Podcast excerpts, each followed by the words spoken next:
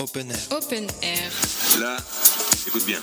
Là, t'as un petit micro qui envoie les questions vers l'extérieur. Quel est le con qui a dit go? De l'extérieur, on te répond et les réponses arrivent par là. Open Air. Bon, bah on y va. Allons-y. Open Air. Open Air. Salut, midi pile, bienvenue sur ce Good Radio, c'est la rentrée, la vraie rentrée, même pour nous, on était parti en vacances, vacances un peu chaudes, c'est un peu brûlé partout, c'est pas cool, et euh, on est de retour à Marseille où il fait très très chaud, on est à vous dire vrai dans un espèce de bocal euh, un peu enfermé, on n'a bien évidemment pas la clim, mais euh, il fait très très bon chez nous. On se retrouve chez West Weekend où d'ailleurs un grand merci à Maxime Ducot-Lombier, euh, un ch'ti marseillais qui est venu se perdre ici et qui essaie de sauver les océans et qui nous accueille sur place. Merci à lui. Tous les jours, c'est un peu une nouveauté, ça s'appelle Open Air. On va se retrouver toute cette semaine sauf mercredi et donc moi, votre serviteur Loïc Vical va recevoir les podcasteurs, ceux qui parlent, ceux qui racontent, ceux qui font un peu comme nous, mais c'est génial qu'on soit ensemble, on est là pour les promouvoir parce qu'il faut de tous et on a besoin de tout le monde pour changer ce monde. Euh, donc merci à eux d'être là. Le principe est assez simple. On a deux podcasteurs autour de la table. On va avoir aujourd'hui Delphine Darmon et ensuite euh, Marc Mortelmans euh, et qui vont eux-mêmes avoir une invitée, en l'occurrence Nelly Ponce pour son livre Océan Plastique, qui sera là en deuxième partie d'émission. On distribue les verres d'eau parce qu'en fait il fait hyper chaud ici. On a eu un petit moment de stress de la rentrée et un grand merci à Thomas qui nous a géré ça de main de maître pendant tout le week-end. Voilà, on va faire la petite virgule. Open Air. Open Air. Alors, on reçoit deux podcasteurs. Alors attention, ils sont euh, euh, magiques. Alors on va par galanterie commencer par Delphine. Euh, c'est euh, c'est Marc qui l'a proposé. Euh, et donc on, débute avec, Delphine Darmon et son, et son podcast Demain n'attend pas. La baseline s'est inspirée pour un monde meilleur. C'est ça. C'est marrant, ça ressemble un peu à, un peu à du. On aurait presque pu appeler ton podcast So Good. Presque. Ah, pour tout dire, il a failli s'appeler So Good to Hear. Et quand j'ai vu que vous arriviez, on a changé de nom. Ah bah écoute, t'aurais dû, t'aurais dû nous prévenir. En tout cas, Mais c'est. l'es- l'esprit était là, on est, on est bien en ligne. Alors, et un truc de ouf, moi j'ai- j'ai j'ai regardé ton parcours. euh, c'est un peu, c'est un peu particulier. Enfin, c'est, euh, je veux dire, on a été quand même patronne de Monoprix, Franprix. de Franprix, C'est la- pardon, la boutique de Franprix, c'est celle d'à côté. Ça, ça permettait de caser les deux en même temps. Euh, et et d'un seul coup, on part, on est aussi dans l'univers des startups, on est euh, aux États-Unis.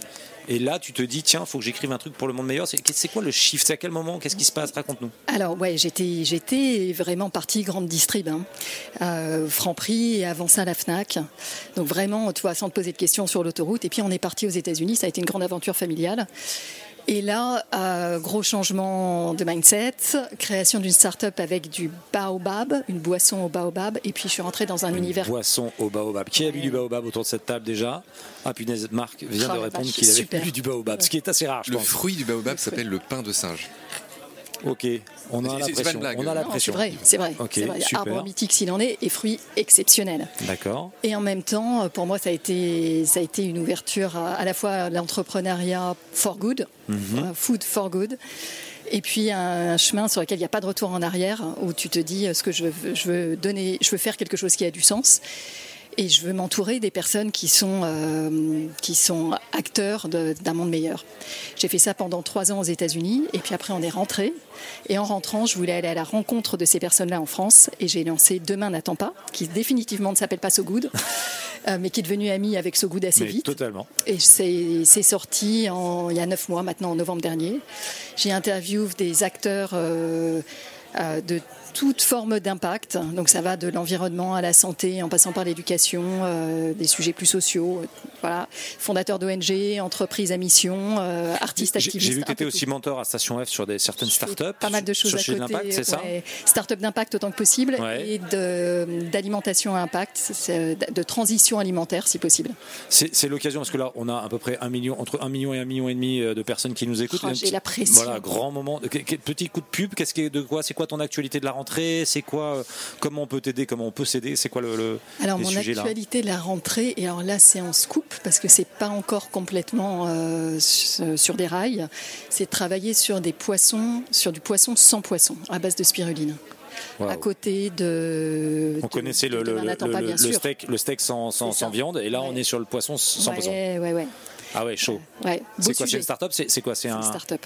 Sur lequel tu te lances à titre personnel ou C'est une start-up que je compte bien accompagner, qui est en cours de lancement et qui, j'espère, va apporter sa petite graine pour participer à. Faut qu'on parle. Alors c'est cool en plus ouais. de faire ça, et Ouais, on est à Marseille, super. donc c'est Ouais. génial. Ouais. Et ben, Je suis écoute, super excitée. Eh ben, euh, je- nous aussi, tiens-nous au courant. Merci encore d'être là. Euh, Marc, Yves. Alors, Yves, Marc, Paul. Enfin, non, parce qu'on a eu une blague sur les prénoms, comme on est tous les deux apparemment très forts sur la mémoire des prénoms. Mais il faut savoir qu'on a des badges, donc c'est plutôt assez sympathique pour se rappeler. Euh, Marc, euh, si je te parle de plaque d'égout, euh, pour commencer à dire comment est-ce qu'on on fait un podcast sur les de, de baleines sous gravillon, qui est quand même euh, un gros succès. Et, et- et pourquoi on, on parlerait de, de, de plaque d'égout? Alors moi j'adore tout ce que je comprends pas et là tu m'offres une excellente occasion d'adorer. Je vois pas du tout pourquoi tu parles d'égout, mais, Mais à la Georges Marchais, je peux rebondir dessus. Ça m'intéresse beaucoup. Il se trouve que mon papa, alors ça, ça, ça nous a- ça va nous entraîner très très loin, mais mon papa a travaillé à Pont-à-Mousson SA, qui est cette entreprise immense de 10 km de long où on fabrique des tuyaux et donc les plaques d'égout qui équipent la plupart des villes de France et d'Europe. Où il y a Comme le il y en a qui préparent les émissions quand même. pas mais ça et donc je vois pas pourquoi tu me parles peux d'égout rebondir sur tout. Vas-y, c'est ça. mais voilà Après Donc, le fruit du baobab, on est sur les plaques d'égout. mais, mais je te demande je te demande pourquoi du, du coup ce cette Bah, c'était, c'était pour se dire, c'était plutôt moi qui me demandais, parce que je pouvais parler de hockey sur glace aussi, mais je me suis dit comment est-ce qu'on en arrive à faire ce, ce podcast que Non, tu fais T'as mis le doigt sur un, sur un petit moment, sur un petit Exactement. endroit où qui. Mais c'est qui pour parle. lancer, pour se dire à un moment, finalement, c'est quoi Baleine vrai. Parle-nous, fais-nous la promo de cette. euh, Alors, Baleine sous gravillon est né euh, en mai 2021. Euh, il est, c'est un, c'est un bébé, si j'ose dire, du confinement. 2020. Euh, comment? 2020. 2020. Premier de, de confinement, 2020, oui, merci. Ouais. Oui, c'est vrai. Merci de me Il y en a qui Nelly. suivent, merci Nelly. Merci. Euh, oui, voilà, donc euh, j'ai lancé ça pendant le confinement. Je pense qu'il y a pas mal de podcasts qui sont nés, hein, des vocations qui se sont créées euh, pendant ce confinement. Enfin bref, So Good est né pendant ce confinement aussi, d'ailleurs, Ah, pour information. Ouais, en plein milieu du, du truc qu'on n'a pas fait exprès. De malheur, personne D'ailleurs, ouais. fait quoi que ce soit exprès. C'est vrai. Ouais. Euh, alors juste voilà, donc euh, euh, Baleine sous gravillon parle euh, d'animaux, raconte euh, en priorité tous ces êtres euh, dont on parle soit peu, soit qui sont un peu méprisés. J'aime bien faire des choses sur les araignées, sur les serpents. Alors de temps en temps, je paye mon écho un peu je ne sais pas comment dire, on n'attrape pas les mouches avec du vinaigre, comme tu le sais, Loïc. Et donc j'invite des gens comme François Sarano pour parler des cachalots, etc. Pour, ou des gens comme Nelly pour parler du plastique. Toi, tu es l'exemple type, Nelly, des gens que que- qu'on aime inviter, mais sur des sujets qui plombent. On va voir ça dans un instant. Et, En euh, même temps, chez So Good, on essaie de voir le monde meilleur, les solution makers, les gens vrai. qui amènent des solutions. C'est vrai, Et, vrai. et- et je pense que, mais il y a, la- enfin moi pour en avoir écouté un ou deux ou parcouru un ou deux, il y a des gens qui effectivement, au-delà du fait qu'il y a une situation grave, et effectivement, euh, Oui. euh, c'est la, c'est la réalité, mais il y a des gens qui travaillent pour justement euh, protéger ça, et t'en parles? Non, non, mais tu, tu- tu as très raison, euh, Loïc. Euh, Enfin, moi, j'ai invité par exemple Laure Noila, qui, qui est euh, Bridget Kyoto, euh, qui aura toute sa place ici. D'ailleurs, j'espère qu'elle va passer. Bah, c'est la grande copine de, de- de ton copain Cyril Dion, d'ailleurs. hein. Ils, ont réalisé des, ils, ils ont réalisé des docs ensemble après-demain récemment avec Cyril. Enfin bref, tout ça pour dire que euh, Laure, je me souviens, je l'avais reprise dans l'émission où je l'ai invitée euh, chez moi. Parce qu'elle était très pessimiste, elle est très collapso, euh, Laure. Et donc, Il en faut des fois. j'ai été un peu comme Pour toi, Loïc, rendre, tu vois, voilà. je, sans te connaître. euh, je, lui- je ai dit, mais comment tu veux entraîner des gens avec toi si, tout est déjà C'est de là qu'est né So Good aussi d'ailleurs et de et vos podcasts finalement. C'est qu'à un moment on s'est dit euh, effectivement les trains qui arrivent pas à l'heure, vaut mieux qu'on Oui. essaie de se Voilà. concentrer là-dessus. Et donc c'est quoi ton actualité de la rentrée? Alors, mon actu de la rentrée, c'est que je lance trois petits frères euh, aux côtés de Baleine sous Gravillon. Excellent. Je fais un bourreau de travail, un staccano du podcast. Et euh, donc, je lance euh, Combat qui invite justement les défenseurs de la nature. D'accord. Donc là, mon premier invité, c'était Roger Lahana, qui est le fondateur de No Corrida. qui peut paraître anecdotique mais qui ne l'est pas parce que la corrida c'est juste poser en spectacle la torture d'un animal et ça aujourd'hui ça paraît inconcevable et donc voilà ce sont des gens qui se battent pour abolir la corrida et mon deuxième invité sera Christine Grandjean, la fondatrice de Cétacés, qui essaye pareil de libérer tous les cétacés de tous ces delphinariums où ils sont des pompes afriques euh, dans des petits bassins chlorés comme tu le sais. Voilà, et donc euh, les deux autres que je lance, c'est euh, Nomen qui raconte l'étymologie, parce que je suis un fan d'étymologie, comme tu, le constateras peut-être, qui raconte les noms d'animaux et d'arbres. Donc d'où vient même un nom aussi bête que renard a une histoire absolument fantastique. Le renard devrait, Excellent. le, le renard devrait- devrait s'appeler Goupil, toujours aujourd'hui en France. Il s'appelle renard grâce au succès du roman de renard euh, au Moyen Âge, qui a fait que euh, il a eu ce succès. Et mon dernier podcast, je fais vite, c'est Petit Poisson deviendra podcast, où avec un complice très connu, Bill François, l'auteur de l'éloquence de la sardine et grand gagnant du grand oral de, de France 2 en 2019, on lance euh, Petit, euh, Petit Poisson deviendra podcast où on raconte les poissons, les créatures de l'eau, des océans euh, aquatiques en général. Excellent. Pardonne-moi, peu Mais je t'en prie, non, non, mais parce qu'il y a grosse actualité euh, surtout, et donc tu as bossé toutes les vacances en fait. c'est, ouais, mais comme un âne. mais comme un âne. Ce qui est le cas de le dire. Un âne euh, hein, au Congrès mondial de la nature, c'est pas mal. Pour faire la transition, euh, on, on a un petit jingle que vous allez adorer et que vous allez regarder, puisque Open Air, pour information, c'est ici, aujourd'hui, au Congrès mondial de la nature, sur une idée au départ de Alice Pouillet chez nous, qui s'est dit, mais et si on invitait tous ces podcasteurs qui sont extraordinaires à parler? Et c'est une superbe initiative et on va continuer à le faire au-delà du Congrès mondial de la nature. Donc vous êtes podcasteur, vous parlez d'un monde meilleur, vous avez envie, et ben vous serez invité avec grand plaisir chez nous. Open Air. Open Air. La deuxième partie, c'est là, nous, on se tait, on laisse les podcasteurs avec leur invité, une invitée exceptionnelle, euh, parce que euh, elle est chez, euh, chez Sud, euh, me semble-t-il, en termes d'éditeur. Acte Sud, oui. Acte Sud. Et, et elle a sorti un livre qui s'appelle Océan plastique, dont nous allons parler, parce qu'en plus aujourd'hui c'est une journée un peu spéciale, puisqu'on parle beaucoup chez West Weekend, justement de l'enjeu du plastique et des océans. Et à Marseille, c'est encore plus important. Donc la parole à Delphine et à Marc pour torturer Nelly. Tu as 15 minutes. Nelly, je te promets, je vais pas te torturer. Je vais commencer par te poser des questions assez générales, mais pour qu'on soit tous bien au fait de ce qui se passe dans l'océan. Est-ce que tu peux nous rappeler le rôle de l'océan, tu vois, en termes de le rôle sur évidemment euh, le réchauffement climatique euh, et son rôle fondamental de- sur dans l'environnement? Mais en fait, il peut tenir en une phrase, mais je développerai. La première phrase, c'est qu'on lui doit tout simplement notre survie. Pourquoi? Parce que l'océan, c'est toute l'eau.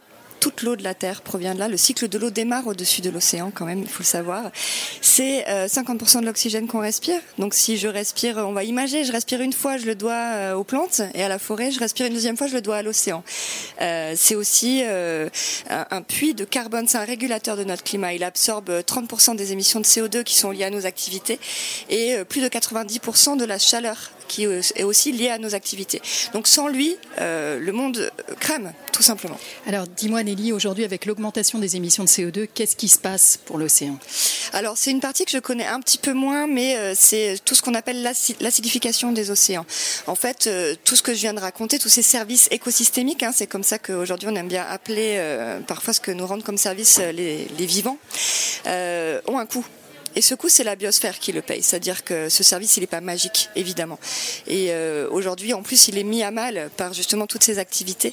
Et donc, euh, on a euh, des disparitions de, coraux, par exemple, en chaîne. On a des phytoplanctons qui sont impactés et qui impactent en plus, du coup, sa capacité à, maintenir cette pompe océanique. Donc on voit bien le rôle de régulateur et comment est-ce que ce rôle est, mis à mal avec un, effet euh, qui s'accroît au fur, au fur et à mesure du temps. Ton travail sur les, sur les trois dernières années qui a abouti à cet ouvrage, Océan Plastique, publié en 2020, ton travail s'est concentré sur la pollution plastique. Est-ce que tu peux nous en parler et nous euh, remettre aussi quelques données fondamentales sur euh, la quantité de plastique qui arrive à l'océan et l'impact que ça peut avoir pour notre santé euh, et puis pour, pour le- l'environnement océanique? Mm. Parmi les attaques que subit l'océan, on a effectivement la pollution plastique qui n'est évidemment pas la seule, mais je la trouve très emblématique parce qu'elle nous parle de nous. On n'a qu'à regarder autour de nous et on voit très bien ce qui se passe. Donc en termes d'apport à la mer, on est entre 8 et 15 millions de tonnes euh, par an qui pénètrent euh, les océans. Tous les chiffres que l'on a sont des modélisations qui sont à prendre avec des pincettes, mais ça donne des ordres de grandeur qui sont quand même, euh, voilà, qui nous aident à comprendre un petit peu le phénomène. Pour sortir un tout petit peu des chiffres, ce que j'ai envie de dire, c'est partout où on cherche du plastique, on en trouve. Voilà, c'est assez simple. Des, la fonte des glaces de l'Arctique à la pluie sur le sommet des montagnes, les entrailles des mini crustacés que Marc se fera un régal de rappeler le nom que j'oublie tout le temps, au fin fond des fosses les plus profondes des océans, comme la fosse des Mariannes. Partout, on trouve du plastique. Et pour vous donner un ordre d'idée, on a plus de particules de plastique qui flottent à la surface des océans que ce que notre galaxie compte d'étoiles. Ça, c'est une, métaphore euh, forte quand même, ce que tu viens de nous dire. Euh, Marc, tu. Oui, je, je levais le doigt Oui, de, de manière extrêmement scolaire. Oui, pour, pour dire qu'il y a un autre gros chiffre dont il me semble on avait parlé dans l'émission qu'on avait faite avec toi dans, dans Baleine, euh, c'est que euh, y a eu plus de plastique que de poissons dans l'océan.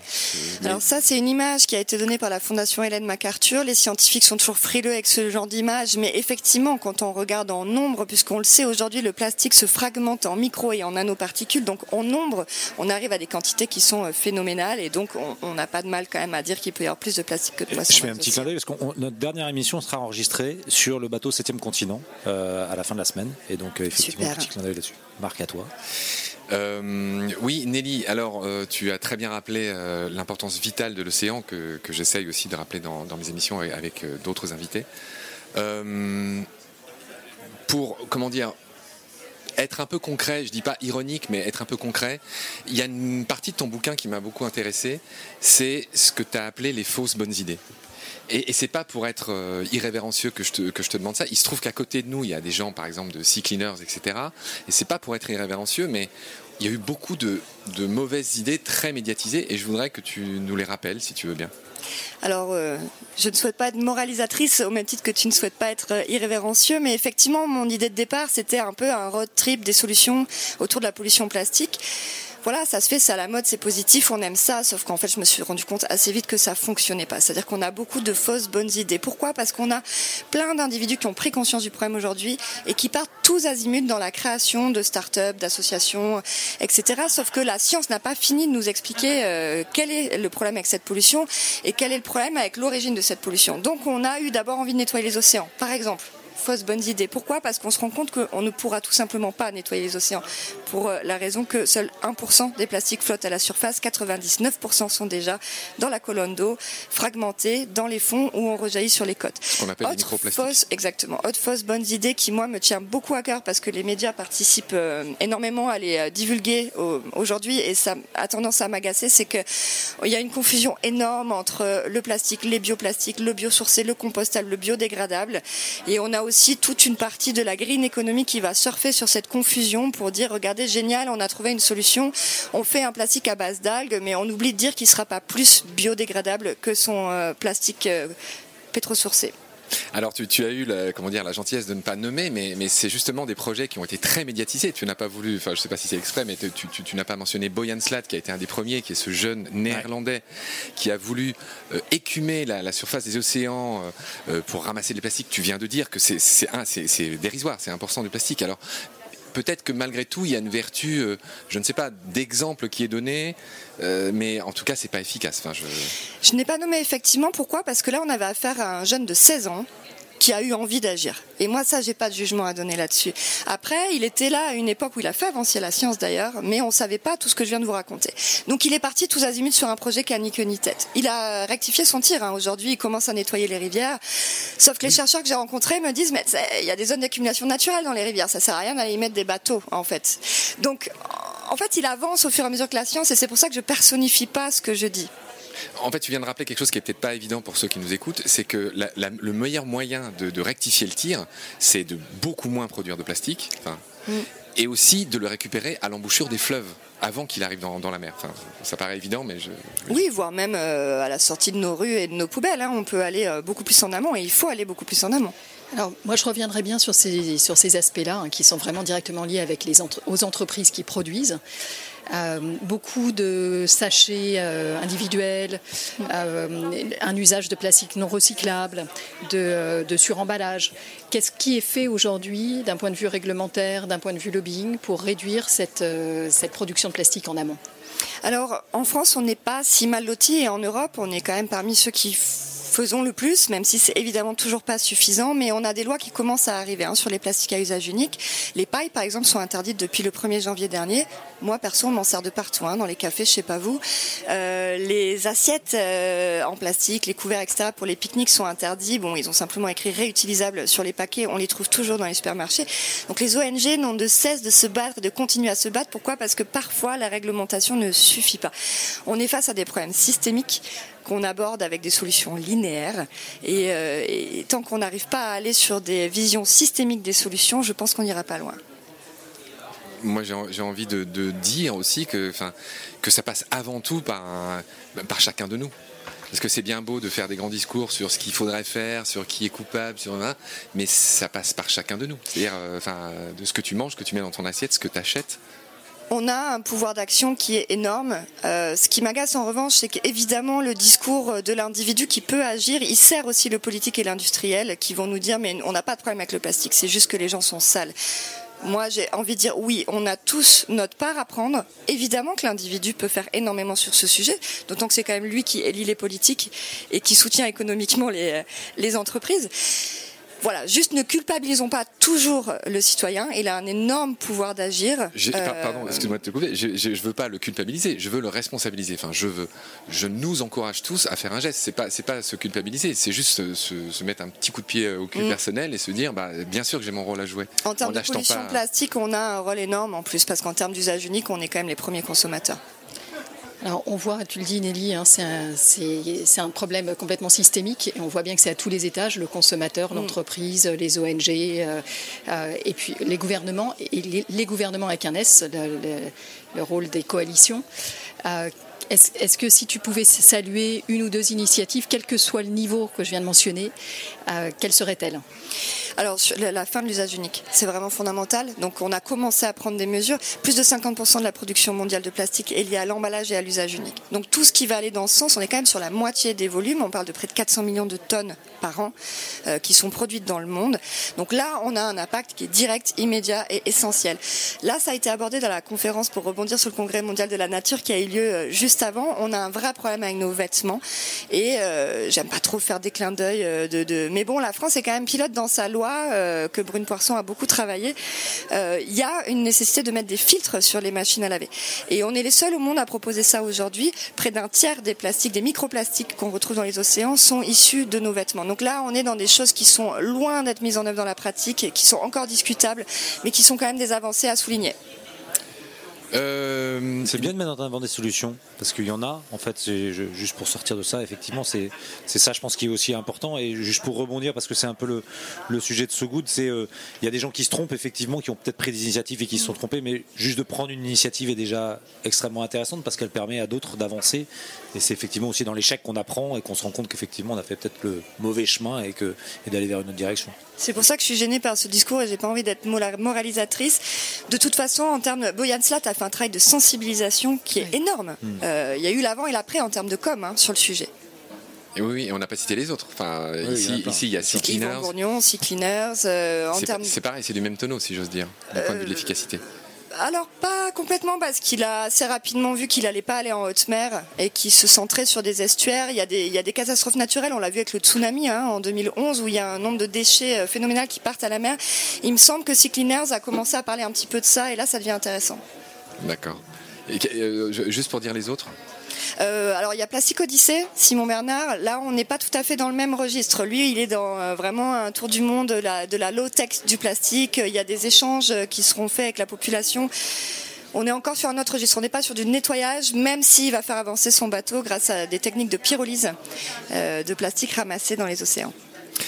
Alors je vais poser ma dernière question irrévérencieuse. On, est à- on est au congrès mon- mondial de l'UICN, donc euh, entre guillemets de la biodiversité à Marseille. C'est très bien, c'est vraiment une grande messe. Euh, tout simplement. Et qu'est-ce que tu penses de ce genre d'initiative? Tu me fais un grand sourire, c'est dommage, les auditeurs, ils ne le voient pas. Je pense que ça fait 40 ans qu'on fait des grands-messes, 40 ans qu'on sait tout et que ça avance pas assez, pas assez vite. Je pense aussi, et là je titille à nouveau les journalistes, que ça fait 40 ans qu'on dit que c'est des grands-messes et que ça sert à rien. Moi je crois que encore une fois la réalité elle est entre les deux. C'est-à-dire que si on regarde les avancées politiques, non, clairement, on n'y est pas. Euh, on est dans de la com pure, on se place. Non, je termine Marc. Et Je ne fais que lever le doigt. par contre, ce que je peux témoigner, c'est qu'on a un rassemblement de la société civile. C'est la première fois que euh, le Congrès mondial de la nature est ouvert au grand public. Je peux témoigner que dans euh, les réseaux, tout le monde se réunit, se rassemble. Il y a des projets qui naissent, il y a des échanges de fonds qui se font. On a vu avec le Covid, on a besoin d'être les uns avec les autres. Et je pense que ces lieux sont quand même importants pour ça. Parce que moi, je vois, plein de gens avec des, des t-shirts euh, Sea Shepherd que j'ai aussi invité dans, dans l'émission. Et, et c'est vrai, enfin, il y, a- il y a des gens qui ont vraiment fait avancer euh, Ouais. la cause, je dirais. Sea Shepherd fait partie de ces gens-là. Le, le- le sanctuaire dans l'Antarctique euh, baleinier, on leur doit euh, quasiment à, à leur petite main nue, si j'ose dire. Donc bref, et ces gens-là sont, sont pas ici. Euh, Je peux en citer un autre, Survival International, qui travaille avec les peuples autochtones, fait un- une espèce de contre-congrès parallèle, parce qu'on a un vrai problème avec les réserves naturelles où on exclut l'humain, un humain qui, lui, n'est absolument pas à l'origine des problématiques environnementales que l'on a aujourd'hui. Et l'autre chose sur laquelle je voulais t'entendre, c'est on a vu Macron venir ouvrir, inaugurer en grande pompe euh, cette grand-messe, pour reprendre l'expression. Et là, c'est pareil, ça m'a fait sourire, pour le dire poliment. Parce que ce gouvernement, ce président euh, ne font rien euh, pour euh, l'écologie. Personne n'est dupe de ça. Personne n'est dupe de ça. Ce que j'ai vu en revanche, c'est qu'il est allé justement sur le bateau de 7e continent, qui manque en général cruellement de fonds, et euh, qui a mis euh, à disposition son bateau pour faire avancer la science. Et ceux qui travaillent notamment sur le cycle de l'eau sont sur ce bateau-là. Donc il y a toujours des retombées positives quelque part, mais on est bien d'accord que voilà l'aspect. euh, la la- com. voilà. Delphine, une dernière question? Une dernière question. Est-ce que, est-ce que t'es- quelles sont tes attentes vis-à-vis de la COP qui va suivre? On parle de la COP 15 ou de la COP 26 Puisqu'il y en a la, deux. hein. La COP 15. On parle de la COP qui 15 sera sur la biodiversité. Moi, mes attentes, elles sont presque utopistes. En fait, je reviens toujours sur cette histoire du systémique, c'est-à-dire qu'on est toujours en train de poser des rustines sur un système qui est malade. Et il me semble qu'on va jamais assez dans le fond des choses. Et en même temps, toute notre éducation, toute notre culture, toute euh, notre, science est basée sur une manière de raisonner qu'on ne peut pas révolutionner du jour au lendemain. Donc, euh, j'ai du mal à répondre à ce genre de questions parce qu'on a vraiment besoin d'un changement profond de regard, de notre manière de nous positionner vis-à-vis de nos institutions et vis-à-vis aussi du vivant en tant qu'espèce. Ça va très loin ces questions-là. Et moi, j'attends cette révolution. Et ben voilà, c'est- on on va avoir Thomas qui est super content parce qu'on a respecté le timing. Euh, C'était merveilleux. Donc euh, euh, c'est toujours court. On pourrait parler beaucoup plus longtemps parce qu'on on voit au moins qu'il y a beaucoup d'initiatives qui sont prises. Et je trouve que c'est ça qui est vachement intéressant. Euh, on va y arriver. Moi, je suis convaincu qu'on va y arriver. Je suis un éternel optimiste, mais je suis convaincu qu'on va y arriver parce qu'on va être nombreux, tout comme on est nombreux à, à prendre la parole, à faire du bruit sur ces sujets-là. Et, et on va continuer. On va pas lâcher. Donc merci mille fois, Néline, de nous avoir gens là. Euh, Marc et Delphine, je pense qu'on va se recroiser, à mon avis, d'ici la fin de la semaine. c'est obligé. Et C'est un grand plaisir, et au-delà de cette semaine. Donc euh, voilà, et on me fait signe qu'on va avoir une petite virgule. Open air. Open air.